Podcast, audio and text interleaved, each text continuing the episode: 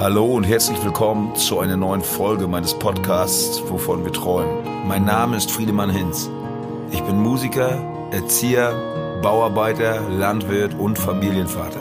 Ich treffe Menschen und wir reden über die Haltung zum Leben und die verschiedenen Arten, dieses Leben zu gestalten. Und dann habe ich auch mal realisiert, dass es halt gar nicht so bedeutend ist für mein Leben. Es ist aber halt auch so, dass man, dass die Reise in das Innere immer noch sehr von den äußeren Erfahrungen bestimmt. In jedem Auto befinden sich halt super Individuen mit einer eigenen Lebensgeschichte, mit eigenen Charakteren, mit einer eigenen, keine Ahnung, physischen Verfassung. Ich habe es mal probiert, weil ich auch ein sehr angespannter Typ halt auch bin und habe gedacht, das könnte mir helfen. Das wurde, glaube ich, ein bisschen verpasst und das hat mich auch, glaube ich, dann so ein bisschen traurig gemacht. Alle Eigenschaften oder alle Charakterzüge und Verhaltensweisen sind, glaube ich, in jedem Menschen drin. Ja, moin, hier Friedemann, äh, wieder mit dem großartigen Podcast, wovon wir träumen. Eine Sendung, um mal zu schauen, wie dieses Land so tickt, wie die Menschen ticken, wie die Leute so drauf sind. Und im Moment sind wir gerade bei jungen Menschen oder bei, äh, äh, na, jung, jung ist auch nicht, bei mittelalten Menschen. Heute zu Gast Konstantin und äh, ja, schönen Tag dir erstmal und stell dich mal kurz vor, damit wir wissen, mit wem wir das so ungefähr zu tun haben. Ja, schönen guten Tag. Äh, erstmal danke für die Einladung. Ähm, ja, mein Name ist Konstantin. Äh, ich bin 30, also nicht mehr ganz so jung. Eigentlich sogar schon ziemlich alt.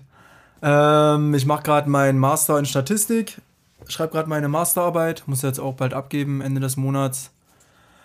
Ähm, ansonsten, ja, ich habe jetzt ein Jahr in Stuttgart gewohnt, habe da Praktikum gemacht.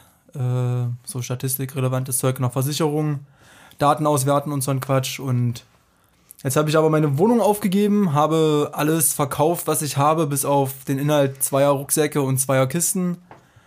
Und will jetzt so einen Monat lang quasi so ein bisschen durch Deutschland trampen, meine Masterarbeit noch fertig schreiben, dann verteidigen im hoffentlich Mitte April. Und dann würde ich ganz gerne noch ein wenig die Welt bereisen, so Richtung Südosteuropa. Ähm, Slowenien, Österreich, davor Bosnien und Albanien.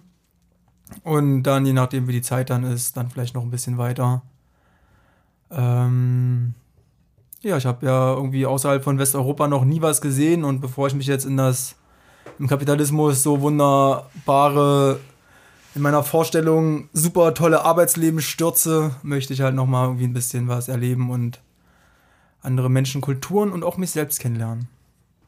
Wie kommt man darauf, Statistik zu studieren? Ich bin äh, jemand, wenn dann Statistik kommt, denke ich mir, wow, Furz trocken, äh, in irgendeiner Kammer irgendwo wird irgendwas zusammengerechnet, was ich niemals verstehe. Äh, warum studiert man Statistik? Was treibt dich dahin? Äh, was macht man da? Ähm, also, ich habe im Bachelor Soziologie studiert in Leipzig und das ist ein recht empirisch orientierter Studiengang. Das heißt, da geht es auch viel um Experimente. Wie führt man die durch und wie wertet man die aus mhm. und wie führt man Umfragen durch und wertet die aus. Und damals war ich noch sehr motiviert, in die soziologische Forschung zu gehen und hatte den Eindruck, dass da die Soziologen von Statistik, ähm, dass da auch noch ein bisschen vielleicht Nachholbedarf besteht. Und deswegen habe ich mich dann zum Ende des Studiums entschieden, in die Statistikrichtung zu gehen. Habe dann noch ein bisschen Mathe nebenher studiert. Also was heißt ein bisschen nebenher studiert? Das war sehr hart und dann halt jetzt den äh, Statistikmaster gemacht. Und meine hohe intrinsische Motivation, in die Forschung zu gehen, die ist im Laufe des Studiums immer weiter gewichen, einer, einem Gefühl der Leere und der Sinnlosigkeit. okay. ähm, ja, es ist halt, das ist halt schon recht trocken vielleicht. Also die theoretische Arbeit im Statistikmaster ist halt vor allem Mathematik, ähm, was noch, mhm. machen noch ein paar Sachen Spaß von. Äh, die praktische Arbeit ist dann aber halt nur noch Programmieren irgendwie vom Rechner, zumindest in vielen Unternehmen. Und ähm, ja, man beschäftigt sich da quasi mit einem Ausschnitt der Realität, der ist halt so unglaublich konzentriert und klein. Und das kann ich mir momentan halt nicht mehr so richtig vorstellen. Okay, also im Endeffekt ein Studium, das so ein bisschen an deiner Lebenserwartung, äh, deiner derzeitigen oder Lebensrealität auch vorbeigeht, im Endeffekt. Ja, also lange ging es halt irgendwo schon ganz gut konform. Also auch das Statistikstudium hat mir halt schon zeitlang noch Spaß gemacht. Ja. Auch die Masterarbeit hat mir jetzt eine Zeit lang Spaß gemacht, weil man halt dann doch vieles lernt. Ähm, aber jetzt so die letzten Wochen und Monate Ja, also da war halt auch viel Ego-Motivation dabei. Ich habe mir dann auch wirklich gedacht, ich habe halt so jetzt, ich lerne was, was wirklich krasses und was andere nicht können und so. Und es ist voll was Besseres. Und auch Ja, okay. in meiner Versicherung dachte ich mir halt so, ja, die anderen machen halt so ein bisschen irgendwie Kundenbetreuung. Ich mache hier so die krassen Sachen. Und da war dann aber halt auch selbst viel Druck dabei, den ich mir auch selbst gemacht habe. Und ähm, irgendwann ist mir klar geworden, dass mir das eigentlich gar nicht mehr so wichtig ist. Ich weiß auch nicht, warum ich Was das hat dich dazu geführt? Also mich interessiert es. Wir haben uns, glaube ich, nämlich vor, vor einer Zeit gesehen. Ja. Da klang das noch ein ganz klein bisschen anders. Ja, das Deswegen finde ich das total interessant. Also wa- was ist, was ist da, also was hat dich Das da ist eine gute bewegt Frage. irgendwie? Sind da Dinge vorgefallen, irgendwie Lebenssachen? Also ich habe mich da jetzt irgendwie im Januar nochmal die ersten Wochen super reingesteigert, habe mich Ja. auch von meiner eigentlich sehr lebhaften und schönen WG zurückgezogen und nur noch im Zimmer gesessen und programmiert. Und dann hatte ich ein Gespräch mit meiner Professorin und bin da halt so völlig angespannt und mit so viel irgendwo auch Druck und Angst um mein Ego, weil ich mich halt damit super identifiziert habe, irgendwie rein in das Gespräch. Und sie meinte halt so, Digga, was hast du denn da gemacht? Oh Mann! Ja. Und dann war ich halt irgendwie drei, vier Tage mega geknickt. Ja. Und dann habe ich irgendwann realisiert, dass es halt gar nicht so bedeutend ist für mein Leben und dass es halt irgendwie auf andere Sachen ankommt. Ja. Ähm, vielleicht auch ein guter Mensch zu sein, irgendwie ein erfülltes Leben zu haben und dass ich halt auch eigentlich gar nicht viel Geld brauche und deswegen auch in keinen Job muss, der hoch bezahlt ist und wo man dann viel können muss.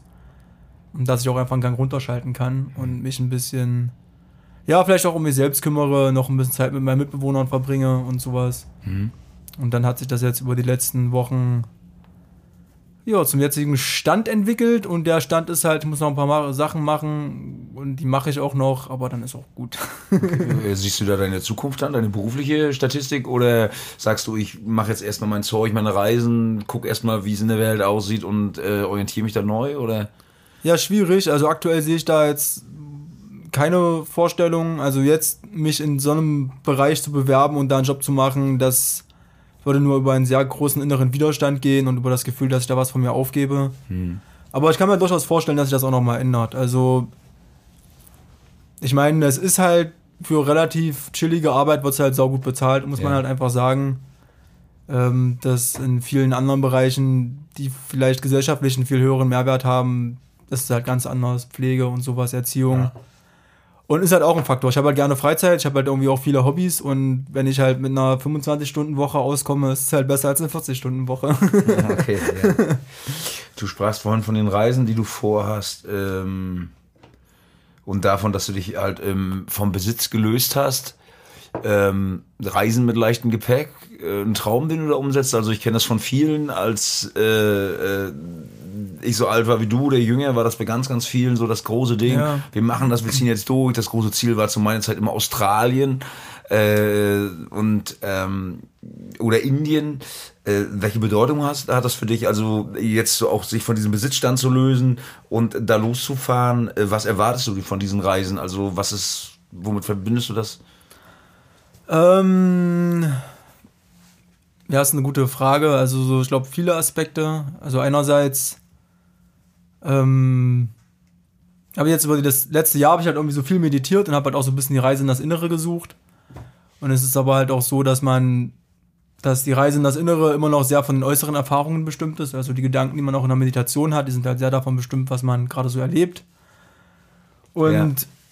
ich habe halt irgendwie den Eindruck, dass ich halt viele Erfahrungen noch nicht gemacht habe, dass ich halt, dass auch mein Leben, was ich hier führe, auch wenn das über mein ganzes Leben betrachtet, da gab es schon gute Cuts und auch viele Veränderungen, aber sobald ich dann quasi einen Lebensabschnitt habe, dann bin ich da immer sehr fokussiert und bin da sehr konzentriert drin und sehe auch links und rechts nicht mehr so viel. Und äh, ich habe auch noch gar keine Ahnung, was mir überhaupt wichtig ist. Also man hat halt immer so seinen Standard, den man halt so hat und denkt halt so, das braucht man. Dann merkt man irgendwann, ja, eigentlich brauche ich das gar nicht mehr. Ja. Und jetzt geht es halt auch so ein bisschen darum, halt, ja, neue Erfahrungen zu sammeln, halt auch neue Lebensweisen kennenzulernen, ähm, mit Menschen anderer Ländern in, in Kontakt zu kommen. Ähm, vielleicht auch mich monatelang irgendwo mal niederzulassen, vielleicht mal da so ein kleines Leben mir aufbauen. Auch gucken, mit wie wenig ich zurechtkomme, was ich brauche, ob ich mit dem Alleinesein zurechtkomme, ob ich in Depression verfalle oder ähm, Hört sich so ein bisschen nach Selbstfindung an, ja, Selbsterkenntnis. es ist auch ein so, bisschen ne? Selbstfindung, genau. Ja. Also war lange Zeit auch so rein als Selbstfindung angedacht, habe ich mir da auch zu viel Druck, glaube ich, gemacht. Jetzt Ja. ist es ein bisschen mehr auch wirklich die äußere Welt kennenlernen und Ähm, ja. Wie willst du reisen? Willst du jetzt alleine mit einem äh, Bündel und mit deinem Rucksack dich an die Straße stellen, fährst los? Also wie, wie ist Genau. da? Also ich will halt trampen, alles, soweit wie es geht. Also ist jetzt auch kein Zwang, aber ist halt so meine präferierte Reiseform Ja. momentan eigentlich. Ähm, habe halt einen großen Rucksack mir jetzt gekauft vom guten Decathlon. Das Zeug ist inzwischen sowas von dermaßen billig geworden, das ist der Wahnsinn. Ja. ähm, und dann, genau, trampen mit den Leuten mal quatschen, was man sich Cooles angucken kann. Ich weiß von dir, dass du viel trampst und ähm, wir haben beide auch schon mal drüber geredet, äh, dass das wahnsinnig wenig geworden ist. Also als ich ein junger Mann war, so ein bisschen her ist, sind sehr viele Leute noch getrampt, weil das eine beliebte Reisemöglichkeit war, ähm, wenn man auch keine Kohle hatte. Und im Moment ist das ja halt auch so eine Angst gewichen. Also wer sitzt da im Auto, werde ich umgebracht, werde ich ausgeraubt, gebe ich Viren weiter, bekomme ich neue Viren, um beim Thema aktuell auch zu bleiben. Ähm, warum trampen und wie ist deine Einstellung dazu? Also auch sicherheitstechnisch äh, ist das für dich Quatsch? Guckst du schon genau? Also erzähl mal so ein bisschen darüber. Diese Reisemöglichkeit, die ja selten noch genutzt wird. So. Ähm, ja, also ich denke, also ein Aspekt, warum es halt wenig genutzt wird, ist vielleicht noch nicht mal so unbedingt die Angst, sondern halt auch einfach, dass es halt inzwischen gute andere Reisemöglichkeiten gibt, die halt auch günstig sind. Also irgendwie Bahnfahren mit so einer Bahncard oder halt auch Flixbus und Könntest so. du ja auch, machst du ja auch nicht. Könnte ich auch machen. Ja, also ein Problem ist, ich bin halt zu spontan. Ich kann halt nicht lange im Voraus planen und dann kosten die Tickets dann doch alle wieder viel Geld. und ähm, ja, der andere Aspekt ist halt, dass ich tatsächlich wirklich sehr gerne trampe.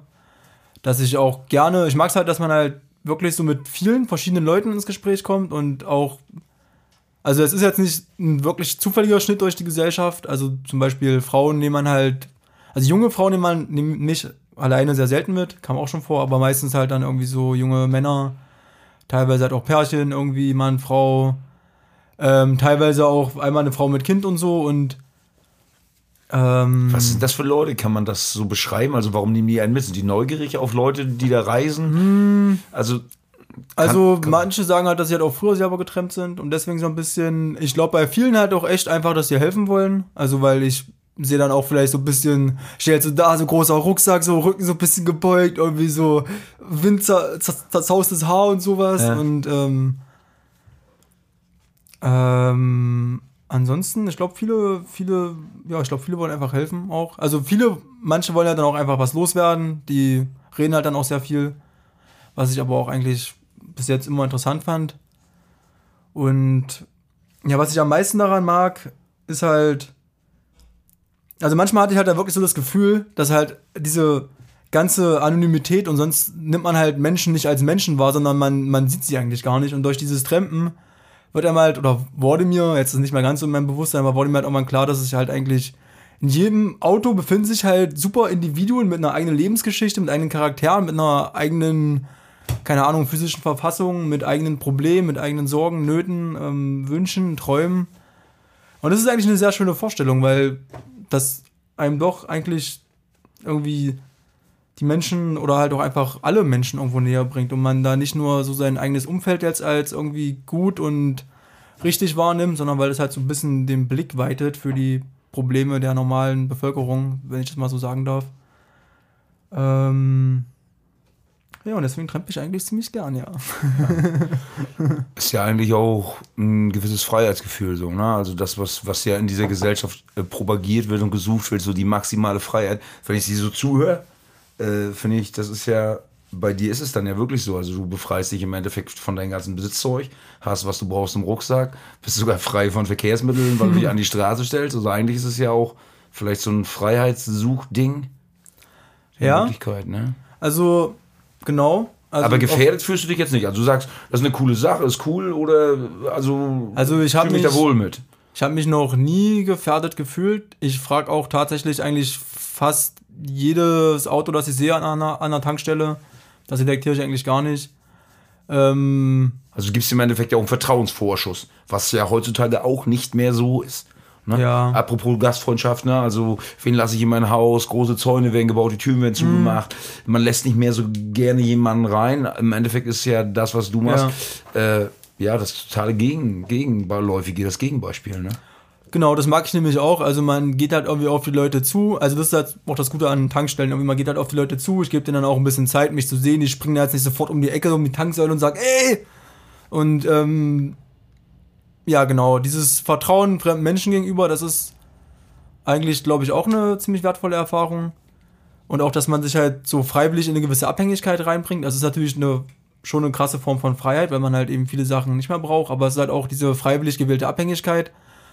Und das ist irgendwie auch ganz schön, weil ich glaube, viele Menschen wollen halt immer so unabhängig sein oder wollen sich halt in ihrem Haus einzäunen mit ihrem Zeug, mit ihrem Zaun, mit ihrem Auto, mit dem, was sie haben. Aber man ist halt trotzdem immer irgendwo abhängig und das ist, glaube ich, auch ganz schön, das einfach wirklich zu suchen, diese Abhängigkeit. Also ja. auch, auch in vielen Bereichen, auch im emotionalen Bereich, aber halt eben auch bei diesen, sage ich mal, relativ kurzlebigen Interaktionen. Hm. Ähm, Wovon lebst du zurzeit? Ähm, also was hast du an Finanzen so zu, zur, zur, Verfügung? Ähm, woher kommt das Geld? Ähm, äh, was brauchst du so zum Leben im Moment? Also da ich jetzt ja lange der arbeitstätigen Bevölkerung angehörte, also eigentlich nur neun Monate, aber gut, und da dann zeitweise den Mindestlohn bekommen habe. Und dann habe ich noch so einen Studienkredit von der KfW Bank. Das waren auch nochmal 600 Euro. Das heißt, ich habe da jetzt irgendwie innerhalb der letzten neun Monate halt einiges angespart. Habe jetzt dann noch meine ganzen, mein ganzes Hab und Gut verkauft, da auch nochmal ein bisschen was bekommen und jetzt habe ich halt so meine dreieinhalbtausend, glaube ich. Hm. Und ähm, ich denke, dass ich damit also super easy bis September halt durchkommen werde. Ja. Ich denke nicht, dass ich so viel brauche, aber ich weiß es auch noch nicht. Ähm, ja, mal sehen. Also, ich denke, der größte. auf dich zukommen. Genau. Also, ich habe ja keine großen Posten außer Essen. Hm. Ich meine, ich schlafe irgendwo im Zelt im Wald oder. Genau. Okay. äh, was mich vorhin sehr interessiert hat, als du es gesagt hast, äh, war die Geschichte mit der Meditation. Ähm, ich habe es mal probiert weil ich auch ein sehr angespannter äh, Typ halt auch bin und habe gedacht, das könnte mir helfen und äh, habe das irgendwie entweder falsch gemacht oder es hat einfach nicht wahrscheinlich falsch gemacht, nicht so gut genommen. Erzähl mir mal was darüber. Ähm, warum meditiert man? Wie funktioniert das? Was ist da der höhere Sinn? Warum ist das für dich gut? Also das funktioniert so, man setzt sich hin und ist sofort voll krass erleuchtet. Wenn man es halt kann. Das nehme ich auch. nee, also ähm, schön. Ähm, ich habe halt vor einem Jahr angefangen, bin dann durch eine Freundin drauf gekommen. Ähm, hatte mich vorher, also ich, lange war ich super der Hardcore-Religions- und Spiritualitätshater und überhaupt nur so bam, bam, bam, kann man das nicht beweisen mit Studien, das ist Bullshit so. Ähm, hat aber auch, glaube ich, so gewissen Verhärtungen in mir selbst geführt, weil ich dann auch vielen Konflikten mit Menschen gekommen bin, was halt super sinnlos war und also, was ich früher für einen Spaß war, Wahnsinn. Naja, und dann habe ich jetzt halt irgendwie vor einem Jahr damit angefangen und das funktioniert im Wesentlichen so, dass man sich hinsetzt und sich vornimmt, sich auf seinen Atem zu konzentrieren oder halt die Aufmerksamkeit darauf zu lenken oder genauer gesagt auf die Empfindungen ähm, im Nasenbereich, also so Oberlippe, ähm, wie heißt das Ding zwischen Nase und o Oberlippe? Naja, Lippenbändchen, oder Lippenbändchen. ja. Und ähm, also hast du im Endeffekt den Fluss äh, der, der Luft, die du atmest, wahrnimmst. Also du achtest halt eigentlich dann nur auf die Nasenspitze, also nicht, nicht unbedingt den ganzen Fluss, sondern halt dann wirklich so die. Ja, ich zeig's jetzt hier immer, aber ist ja richtig dumm, weil das kann ja niemand sehen, was ich zeige, außer ihr beide, aber gut. Ähm, und dann irgendwann schweißt du halt ab, also du schweifst halt relativ schnell ab, oft schon nach ein paar Sekunden. Und sobald man das halt dann bemerkt, dann versucht man sich darüber zu freuen und lenkt halt dann die Aufmerksamkeit wieder auf den Atem. Und man, man versucht aber auch gleichzeitig so alles, was einen so umgibt, halt irgendwie in sich einzulassen. Jetzt nicht darauf immer unbedingt bewusst zu achten, aber halt auch nichts auszublenden. Hm. Und die Idee ist halt so ein bisschen, dass einen das halt dann irgendwann auch die Wahrnehmung auch im Alltag verändert wenn man halt äh, offener wird, auch für die ganzen Umgebungseinflüsse und man halt auch seine Aufmerksamkeit bewusster lenken kann. Und das führt halt dann oft, oder was heißt oft, aber es wird dann so zu einer inneren Ruhe und man sieht dann auch Sachen oft klarer. Man ist auch nicht mehr so, ich meine, das ist eigentlich auch so ziemlich befreiend, weil man halt auch lernt, dass man halt seine Gedanken so ein bisschen beobachten kann, dass man halt nicht mit den Gedanken identisch ist und dass man halt auch nicht jeden Gedanken immer sofort irgendwie aushandeln muss und dass man halt auch nicht von jedem Gedanken sich in eine gewisse Stimmung drücken lassen muss, sondern die Idee ist, man kann dann auch irgendwann so ein bisschen wählen. Und äh, das hohe Ziel ist halt dann eben die Erleuchtung, die Befreiung von allem Leiden, äh, wenn man halt dann eben so die, die Dinge so sieht, wie sie sind und die Natur, dass halt irgendwie alles vergänglich ist, halt das intuitiv versteht und dass man halt so das Anhaften an dem, was man mag, aufgibt oder das Ablehnen von dem, was man nicht mag. Ähm, ja, ganz so weit bin ich noch nicht. Wie fühlt sich das für dich an? Also denkst du, das ist eine gute Sache für dich? Also fühlt sich das gut an? Ich kann das so schwer nachvollziehen. Ich denke, es ist eine gute Sache. Ähm, Was macht das mit dir? Also wird man sensibler, wird man feinfühliger, wird man ruhiger? Also, also ja, man, man wird ruhiger, man wird auch feinfühliger. Ähm, also das hängt halt immer noch sehr stark von den Moden ab, die man halt sonst so hat. Also es ist jetzt nicht so, dass man jetzt sofort, nur wenn man meditiert, irgendwie mit jeglichen Stresssituationen mega gut umgeht und sich überhaupt nicht mehr aus der Ruhe bringen lässt. Aber man reflektiert halt auch, also man wird halt dann auch oft einfach den Gedanken bewusst, wenn sie halt entstehen oder kurz nachdem sie entstanden sind. Und dann kann man halt schon, oder habe ich jetzt das Gefühl, ich kann öfter wählen, wie ich mich dann verhalte. Ähm, ja, also, was kann ich jetzt noch sagen? Ja, ruhiger, ähm, reflektierter. Und ich glaube. schon eine ganze Menge, ne? Ja, es ist schon eine ganze Menge und auch, also so. Ja, doch, also oft halt auch einfach gelassener. Hm. Warum, äh, wenn ich das so beobachte, ich kenne echt viele Leute, die meditieren. Also ich kenne Leute, die meditieren. äh, Ich äh, will das jetzt nicht einschätzen, wie gut sie das machen, wie schlecht sie das machen. Aber sie suchen in so fernöstlichen Geschichten, nenne ich das mal, Yoga, Meditation, äh, Zuflucht. Warum ist das so? Weil das hat ja, äh, gab es ja früher nicht so in dem Ausmaß, sag ich mal. Ich kenne wirklich, wenn ich jetzt hier durchs Dorf gehe, kann ich zwei benennen schon mal, wo ich das weiß. Warum sucht Ja, der cool. Mensch das? Weil eigentlich ist das, was du jetzt mir erzählst, ja völlig äh, kontra zu dem, wie wir eigentlich leben. Ja, darum sucht es der Mensch wahrscheinlich auch. Weil er flieht aus dem Alltag, was ihm umgibt. Also ich wollte nicht sagen, dass es halt unbedingt eine Flucht ist. Also auch in der Meditation, man versucht jetzt auch nicht irgendwie Gedanken zu unterdrücken, die man halt sonst im Alltag hat, die man halt nicht gut findet, sondern man versucht die halt schon einfach zu akzeptieren. Ähm, ja, also man flieht, glaube ich, nicht unbedingt aus dem Alltag, aber man neujustiert sich vielleicht so ein bisschen. Und der Grund, warum das vielleicht viele Menschen suchen, ist halt einfach, dass es, glaube ich, viele mehr oder weniger bewusst einfach überfordert sind mit dem Alltag, auch mit dem Stress, auch mit dem hohen Druck, den man ja auch oft sich selbst macht, dass man halt meint, man müsste irgendwelche Ziele erreichen, um mal zufrieden zu sein. Man braucht den Job, man braucht die Familie, man braucht das Auto, man braucht das Handy, man braucht die Party und so weiter und so fort. Und ähm, der andere Grund ist auch wahrscheinlich, dass jetzt im Kapitalismus ironischerweise halt auch ja durch den Kapitalismus halt eben diese spirituellen und, und religiösen Sachen wieder hochkommen, weil halt einfach die Menschen mehr arbeiten sollen. das ist, glaube ich, auch ein Faktor. Also, die, weiß nicht, Google Campus, da kann man halt irgendwie auch sein Yoga machen. Man kann halt irgendwie ähm, vielleicht auch meditieren. Jetzt gerade gestern, vorgestern bin ich mit einer getrennt, die ist, also mitgefahren, die ist, die, nee, wie heißt das, Organis Organisations- und Arbeitspsychologin. Und die fährt halt in die großen Unternehmen und ähm, ja, schult halt auch so Sachen wie Achtsamkeit und Dankbarkeit, halt diese ganzen religiösen, spirituellen Konzepte, sodass halt dann die Mitarbeiter zufriedener sind und halt auch wieder mehr arbeiten können. Also hat auch, auch diese etwas negativ konnotierte Seite, Okay, würde ich sagen. okay. Ähm, du hast jetzt viel von äh, Spiritualität gesprochen, ähm, ähm, von, von, von Dingen, die man erfühlt, die man so gar nicht greifen kann. Glaubst du an irgendwas? Äh, du hast vorhin mal gesagt, dass du eine Zeit hattest, dass du ein sehr nüchterner Mensch warst. Äh, Nüchtern war ich da nicht. Also ich, ich meine, äh, ich meine, ich meine, äh, äh, dass du gesagt hast, okay, Ja. das und das muss ich sehen, das und das muss ich wissen, kann ich es nicht anfassen, glaube ich nicht, sehe ich es nicht. Äh, glaubst du an, also dass da mehr ist, als, wir so sehen, als wir so äh, auch verstehen können als Menschen, dass es irgendwie Ebenen gibt, die einfach, die wir als Menschen Ja, es gibt, glaube ich, immer mehr Sachen, als wir verstehen können. Ähm, es ist ja auch ein Prozess. Also die Welt verstehen, das dauert ja auch. Ähm, ich denke auch, weiß nicht, glaube ich, glaube ich an was, an was glaube ich. Hm. Das ist eine schwierige Frage, ne? Das, ist, das ist eine schwierige Frage. Ja. Also ich denke halt schon, dass da mehr ist, als die aktuellen Wissenschaften so vermuten. Ich denke halt auch nicht, dass man alle geistigen Zustände jetzt auf irgendwelche Synapsen und Elektronenverknüpfungen im Gehirn reduzieren kann.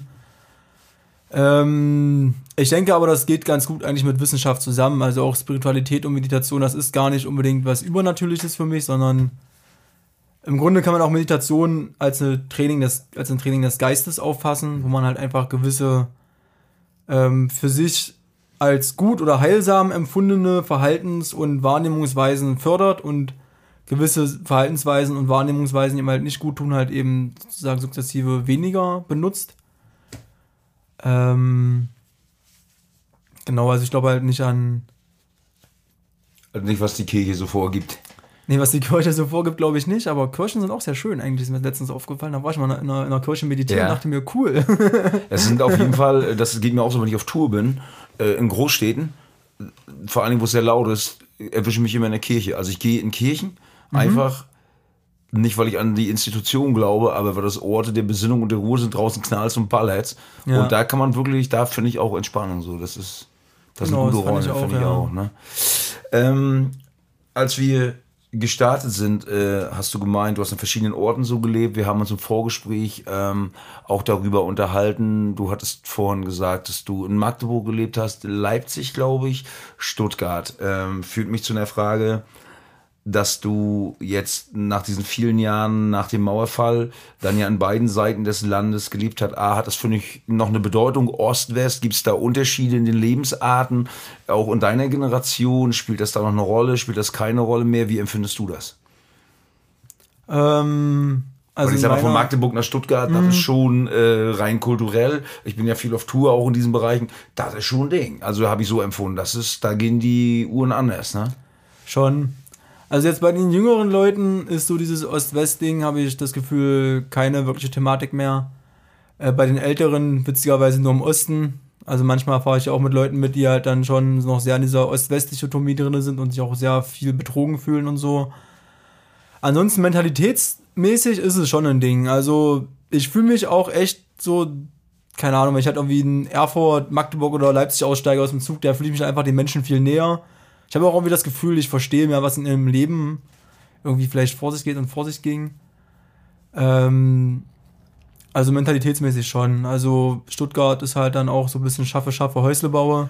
Und wo ist da der ähm, Unterschied? Also kannst du das so beschreiben? Also wenn du jetzt mal wegen Erfurt aussteigst und gehst da unter die Menschen, ist es, weil das mehr Heimat ist und weil man da dichter dran ist? Oder sind die Leute wirklich anders? Und, und, und was ist anders? Also, also ich glaube, zum Großteil ist es dadurch bedingt, dass ich halt auch lange dann so in dieser Techno-Subkultur war und dann auch einfach bei den jungen Leuten halt diesen Kleidungs- und Gebensstil irgendwie so wiedererkenne, mich halt dann damit so ein bisschen verbunden fühle.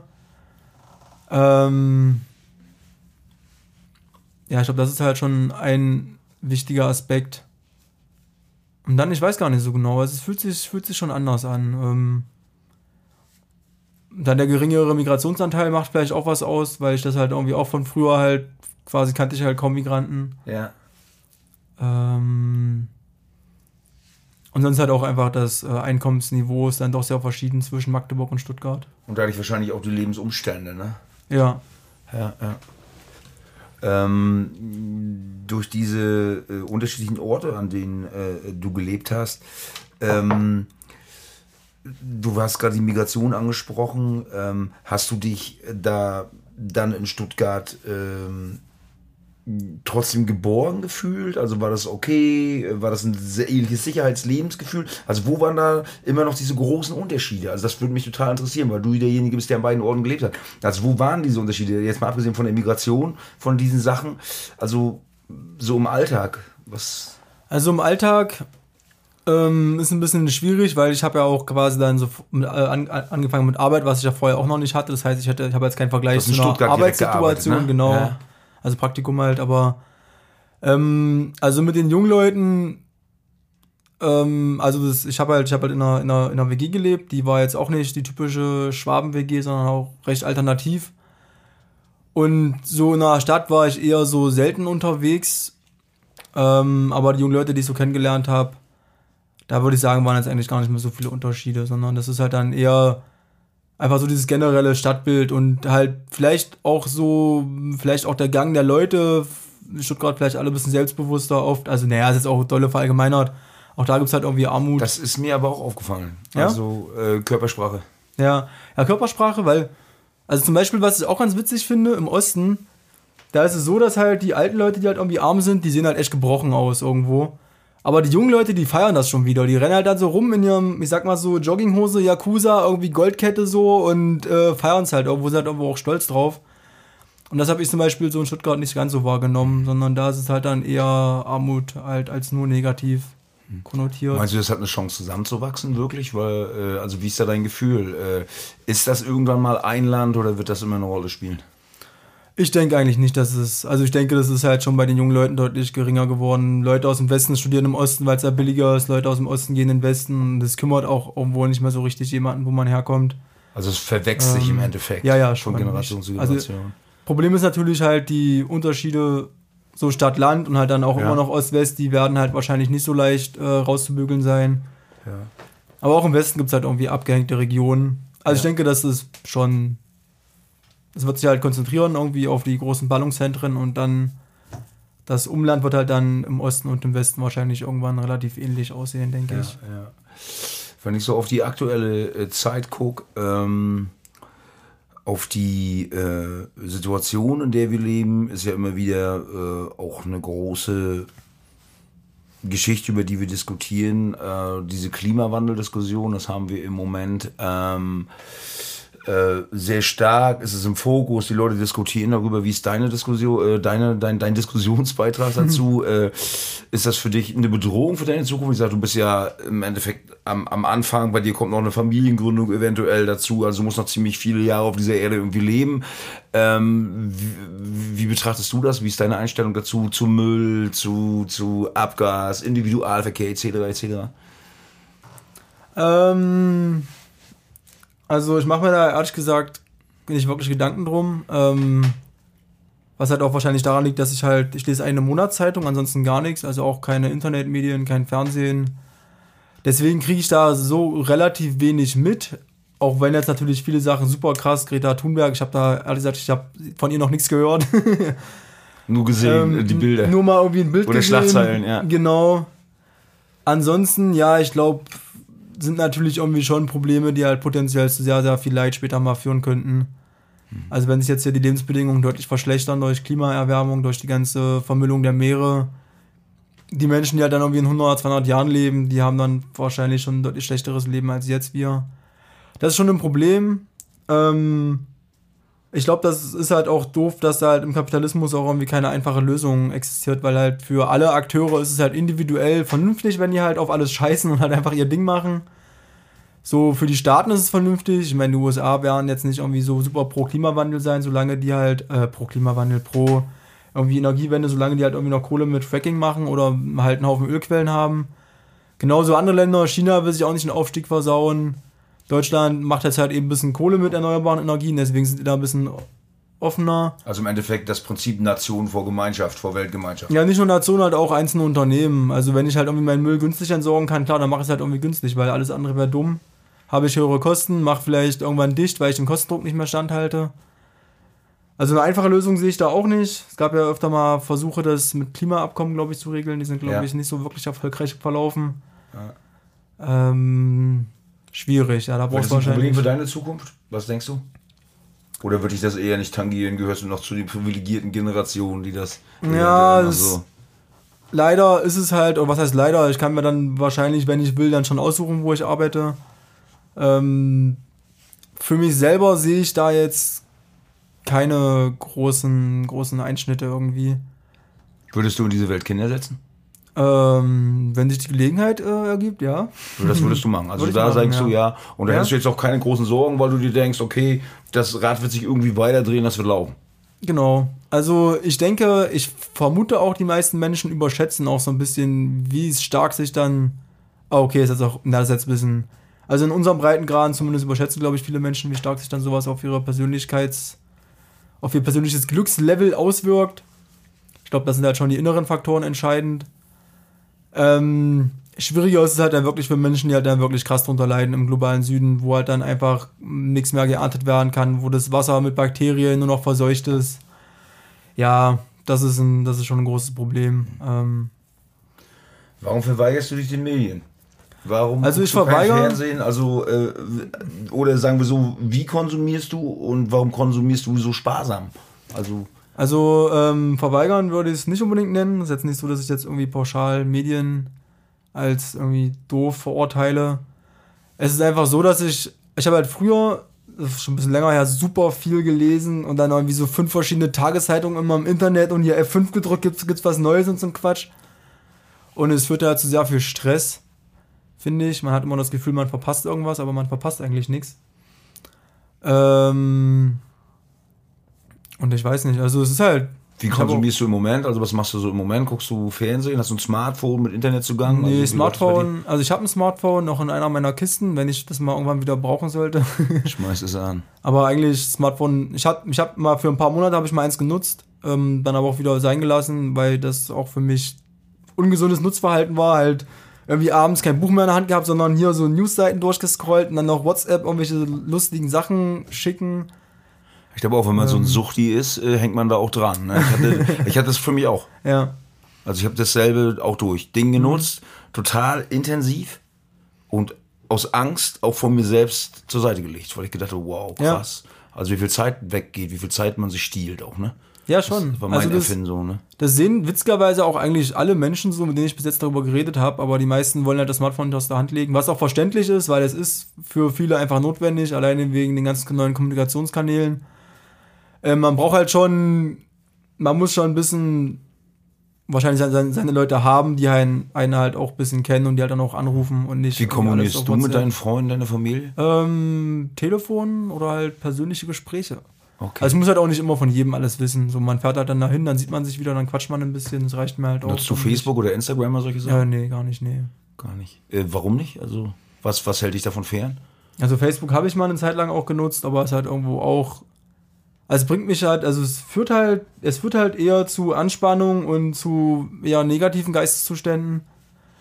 Und mir ist auch einfach meine Zeit zu schade. Also ich lese halt dann lieber ein Buch oder meditiere oder mache Ja. Sport oder sowas. Ähm, Bist du dir selbst oftmals genug?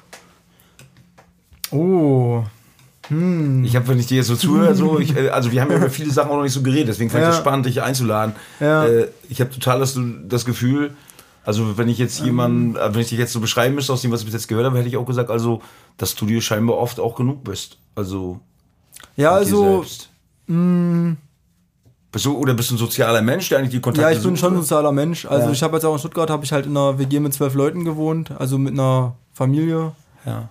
was halt auch super harmonisch war und auch, ich habe mich da sehr geborgen gefühlt und das war halt auch so, sehr, sehr wichtig für mich. Also ich bin halt auch gerne mal allein, muss ich sagen. Also ich bin halt auch eigentlich gerne jeden Tag mal ein bisschen allein und habe halt so ein bisschen Zeit für mich. Aber ich suche auf jeden Fall auch Kontakt zu Leuten. Also ich spiele auch gerne Brettspiele und sowas. Du bist kein alles. großer Menschenhasser, sondern ich bin, ich bin kein Menschenhasser, nee. Ähm, weil du gerade gesagt hast, du hattest das beschrieben mit der WG, das ist auch öfters jetzt schon vorgekommen, dass du da mit Leuten gelebt hast. Eben hast du gesagt, du hast da mit einer Familie gelebt. Äh, was bedeutet Heimat für dich? Äh, hat das, kannst du das beschreiben? Also was Heimat für dich ist? Ist es ein bestimmter Ort? Ist Heimat äh, momentan eine, eine momentane Geschichte, wo du dich wohlfühlst, wo du in dem Moment gerne bist? Das ist dann deine Heimat oder ist deine Heimat deine Geburts, dein Geburtsort? Also was ist für dich Heimat? Ähm, Heimat ist für mich, glaube ich, einfach Geborgenheit und damit auch recht im aktuellen Moment bezogen. Aber ja, also auch so ein Ort, zu dem man halt gerne zurückkehrt, wo man sich halt gerne irgendwie so fallen lässt, wo man halt vielleicht auch so verschiedene Bilder, die man sonst meint, erfüllen zu müssen, halt vielleicht auch fallen lassen kann, was mir auch nicht mal leicht fällt. Ähm, ansonsten muss ich aber auch sagen, wenn ich jetzt in Magdeburg aus dem Zug aussteige, da habe ich auch noch mal andere Heimatgefühle, als wenn ich jetzt in Stuttgart aus dem Zug aussteige. Ähm, aber so wirklich ortsgebunden ist es bei mir, glaube ich, eigentlich nicht. Aber zum Beispiel, wenn ich jetzt auch nach Rügen trempe, wenn ich dann irgendwie in Stralsund bin dann, oder über den Rügendamm fahre, dann fühle ich mich auch ein bisschen heimatverbunden. Aber auch, glaube ich, vor allem deswegen, weil ich halt weiß, dass hier halt eben noch Menschen leben, die ich gerne habe und die mich gerne haben. Wenn jetzt hier niemand mehr leben würde, den ich kenne und den im ich mag. Endeffekt dann. Ja, genau, hier halt dann Ja. Familie. Also, Also würdest du schon sagen, dass Heimat dann, wie gesagt, der Ort ist, an dem du dich wohlfühlst in dem Moment und vielleicht auch so ein Stück, also Fa- Familie halt auch Heimat ist, sein kann. Familie, Freunde, ähm, ja, ich würde einfach Geborgenheit, wo ich mich halt irgendwie geborgen und wohlfühle. Da Was kannst du immer zu Hause? mit dem Begriff Deutschland anfangen als Heimat? Also so Heimat, Deutschland, Deutschsein, Nationalität. Hat das eine Bedeutung für dich? Äh, Wie siehst du das? Ähm, also früher werden als meine Alarmglocken schon laut geschrillt, wenn ich diese Begriffe nur höre. Inzwischen ist das nicht mehr so, aber ich kann damit nicht unbedingt so viel anfangen. Also ich fühle mich jetzt nicht als Deutscher, ich weiß auch nicht genau, was das bedeuten soll. Ähm, Hat das für dich einen Wert? Also, also dass du, ich, ich kenne Leute, die hissen halt die Fahne vor ihrem Haus und haben die an ihr Auto rangeklebt und sagen, ja, Deutschland, Deutschland. Es gibt Leute, die sehen das gemäßigt und sagen, ja, ist schön hier zu wohnen. Ich bin halt ein Deutscher, das ist halt so. Wie, wie siehst du das?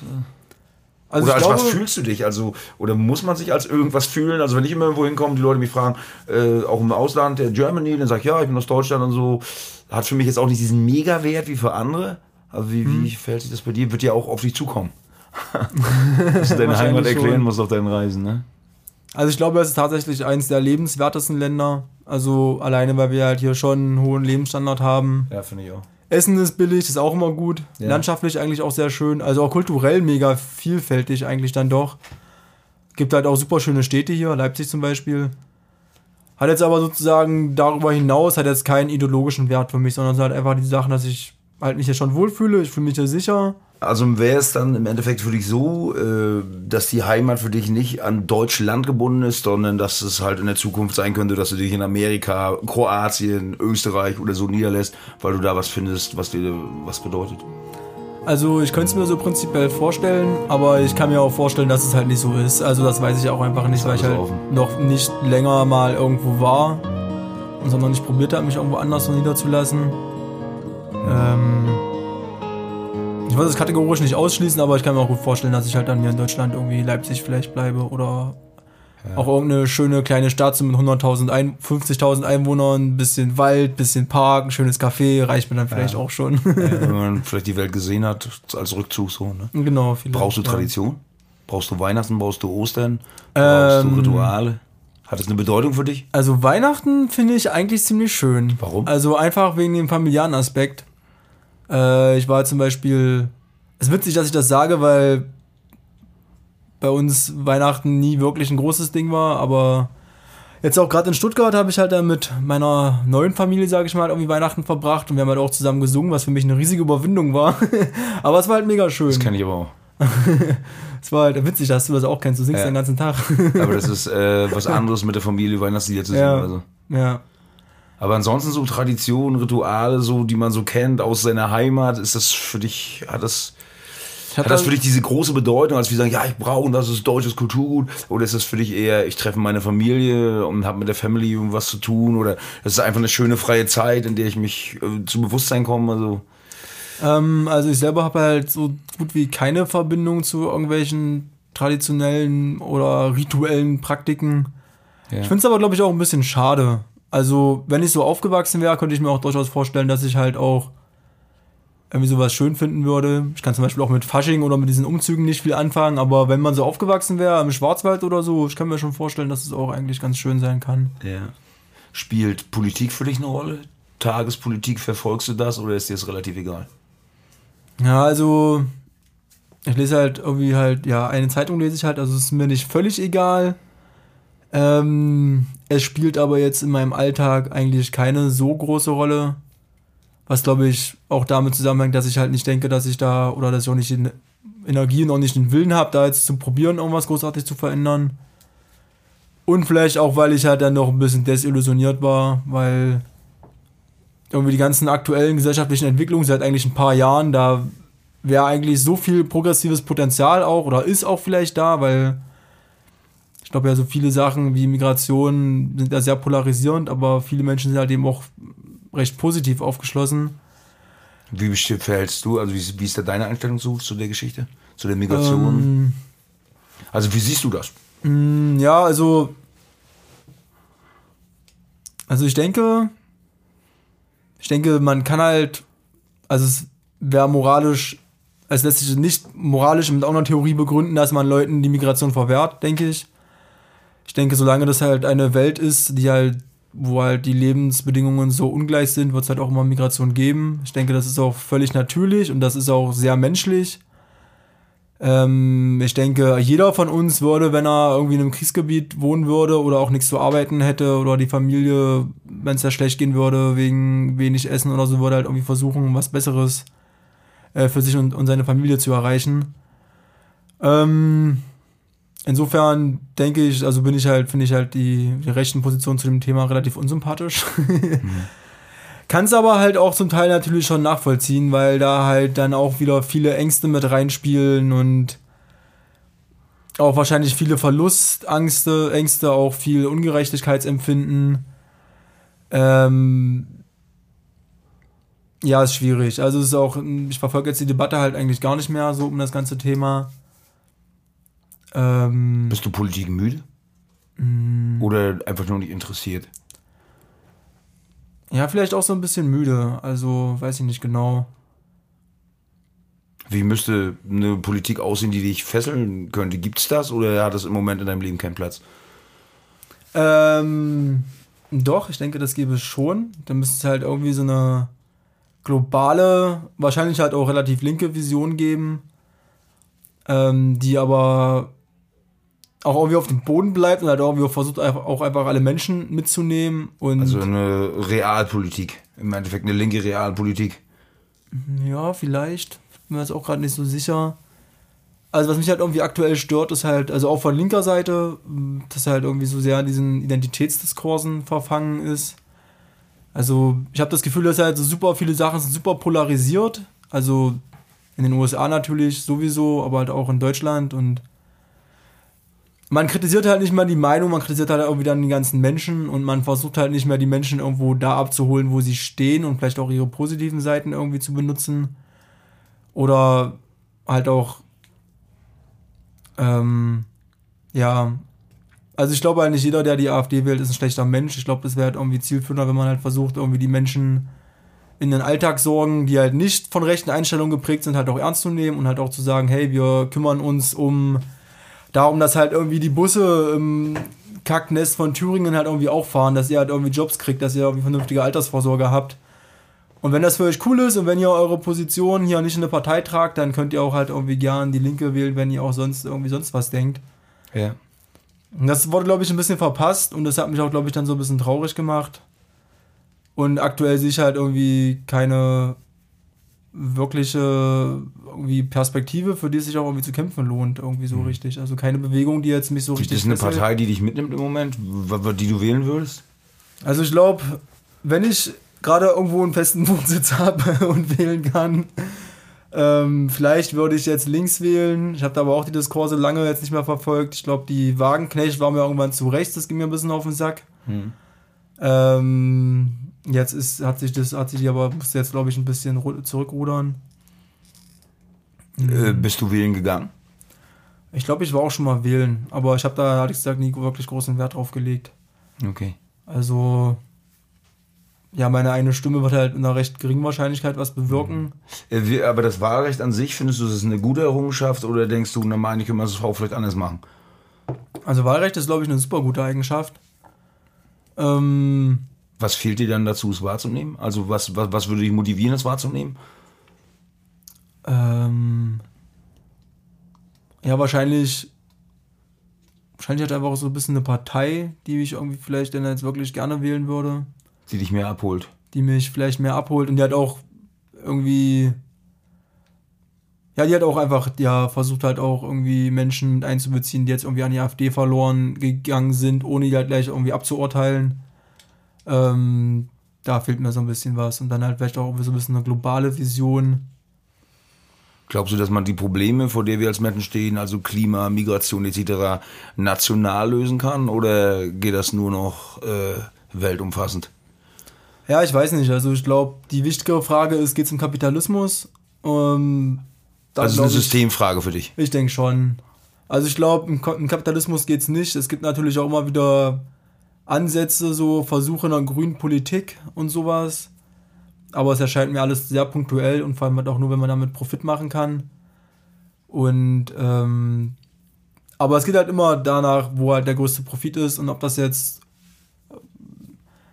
und das halt dann wirklich global zu regeln, ist halt irgendwie schon sehr, sehr schwer, weil halt da eben so viele verschiedene gegensätzliche Interessen sind und die halt auch alle für sich berechtigt sind und die auch individuell vernünftig sind in dem System.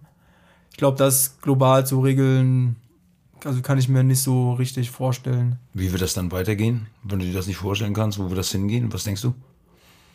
Tja, vielleicht gibt es dann doch nochmal irgendwann vielleicht gibt es nochmal einen Systemwandel, vielleicht gibt es irgendwann große Revolutionen überall in der Welt. Es gab ja eigentlich schon viele.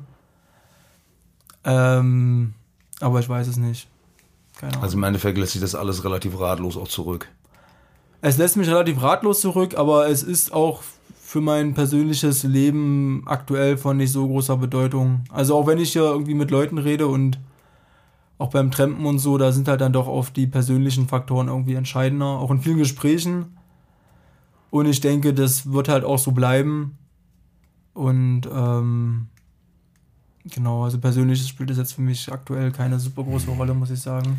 Wenn du so auf die Menschheit blickst von außen, ähm, hat das Ding eine Zukunft oder denkst du, das wird sich über früher oder später alles selbst auflösen? Hat der Mensch die Vernunft, das Ruder rumzureißen, die globalen Problemlagen zu lösen? Oder sagt dein Inneres, mau, mau, mau, das wird wohl nichts werden, ne? Also der Mensch hat, glaube ich, schon das Potenzial. Also was heißt, glaube ich?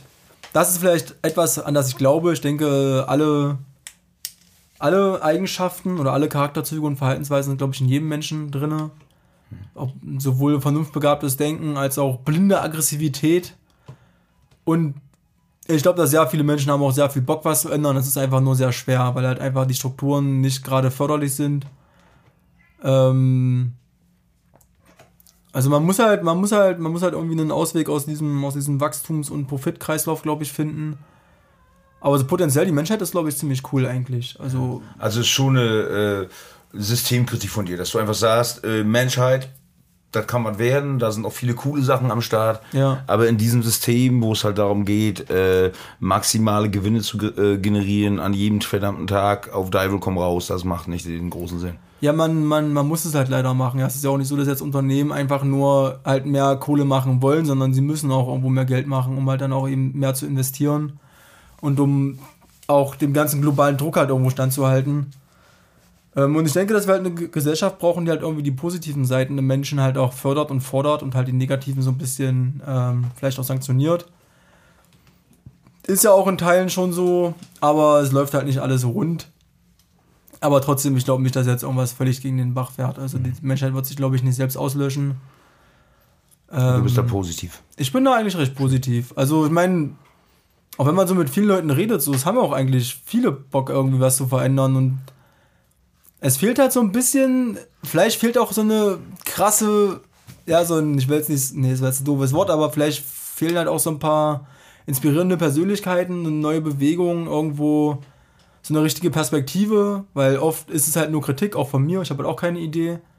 Ich glaube, man braucht da irgendwie so eine richtig so eine schöne Leitvision, die halt die Menschen wieder mitnimmt und die die auch motiviert und halt auch so positiv stimmt. Aber grundsätzlich ich bin da mal, ich bin da mal optimistisch, ja. Also gab ja auch schon viele gute Versuche, gab ja auch schon viele gute Bewegungen. Ja. Gibt ja auch in Südamerika, im arabischen Raum gibt es ja auch dann, gab es viele Revolutionen, auch mit sehr progressiven Forderungen. Ähm, Und du denkst, dass sich davon irgendwas durchsetzen wird? Einfach auch. Ja, früher oder später. Ich okay. hoffe und denke schon. Zeugt vom Glauben an die Menschheit, ist doch schön so, ne? Ähm, wenn du jetzt so auf dein Leben zurückguckst, hast jetzt 30 Jahre auf dem Puckel, da ist ja auch eine Menge passiert, auf und ab, hin und her, Selbstfindung, Selbstverlieren, wiederfinden, weitermachen. Äh, bist du zufrieden im Moment? Also wenn du jetzt hier so bei uns sitzt zu Hause? Ja, also hier bin ich sowieso meistens zufrieden, glaube ich. Aber auch Aber so, auch so eigentlich schon. Also es gibt halt, also meine Auf und Abs werden halt auch weniger hoch und tief. mhm. Aber grundsätzlich bin ich eigentlich schon ziemlich zufrieden. Also hat auch natürlich super viele Fehler gemacht, so rückblickend. Damals halt oft nicht so gesehen. Aber ähm, ich glaube, als auch in den letzten Jahren gerade super vieles gut gelaufen. Hab noch so meine Baustellen. Ähm, aber ich denke eigentlich, dass ich auf einem ganz guten Weg bin. Und ich fühle mich eigentlich auch so wohl, auch wie ich bin. Ich glaube, ich habe mich auch viel von Druck befreit, den ich mir selbst aufgelastet, äh, aufgelastet habe. Ähm, und bin eigentlich ziemlich zufrieden, ja. Hm, letzte Frage, wenn wir das Katzenmauen, hoffe, hört man. Die Katze ist nämlich nicht zufrieden, die hat äh, Hunger. Ähm, wovon träumst du? Äh, Gibt es irgendwas, was in deinem Kopf ist, wo du gern dran denkst, wo du sagst, da möchte ich mal hin oder da sollte die Menschheit hin, da möchte ich irgendwann sein? äh, das möchte ich irgendwann haben, so möchte ich mich irgendwann fühlen. Gibt es irgendwas, was du beschreiben kannst, was du dir für die Zukunft für dich selber wünscht irgendwie? Ähm, aufgrund meiner hohen, hohen spirituellen Reife versuche ich natürlich im Hier und Jetzt zu chillen und keine Gedanken an die Zukunft zu verschwenden. Okay. Aber so, also Familie irgendwann wäre halt schon schön. Also vielleicht, wenn ich das auf die Kette kriege, so in ein paar Jahren, vier, fünf Jahren, wäre wär schon cool. Ähm, ansonsten lasse ich, glaube ich, alles so ziemlich auf mich zukommen und gucke einfach, was das Leben mir so bringt. Und versuche relativ wenig an Zukunft und Vergangenheit zu denken. Ja. Dann danke ich dir für das äh, positive Gespräch. Also ich hatte heute zwei, zwei Gäste oder wir hatten heute zwei Gäste, die wirklich vom Alter her ähnlich sind und von der, von der Lebenseinstellung, von der positiven Grundausrichtung. Und äh, das macht auch was mit uns. Schönen Dank dafür. Danke auch.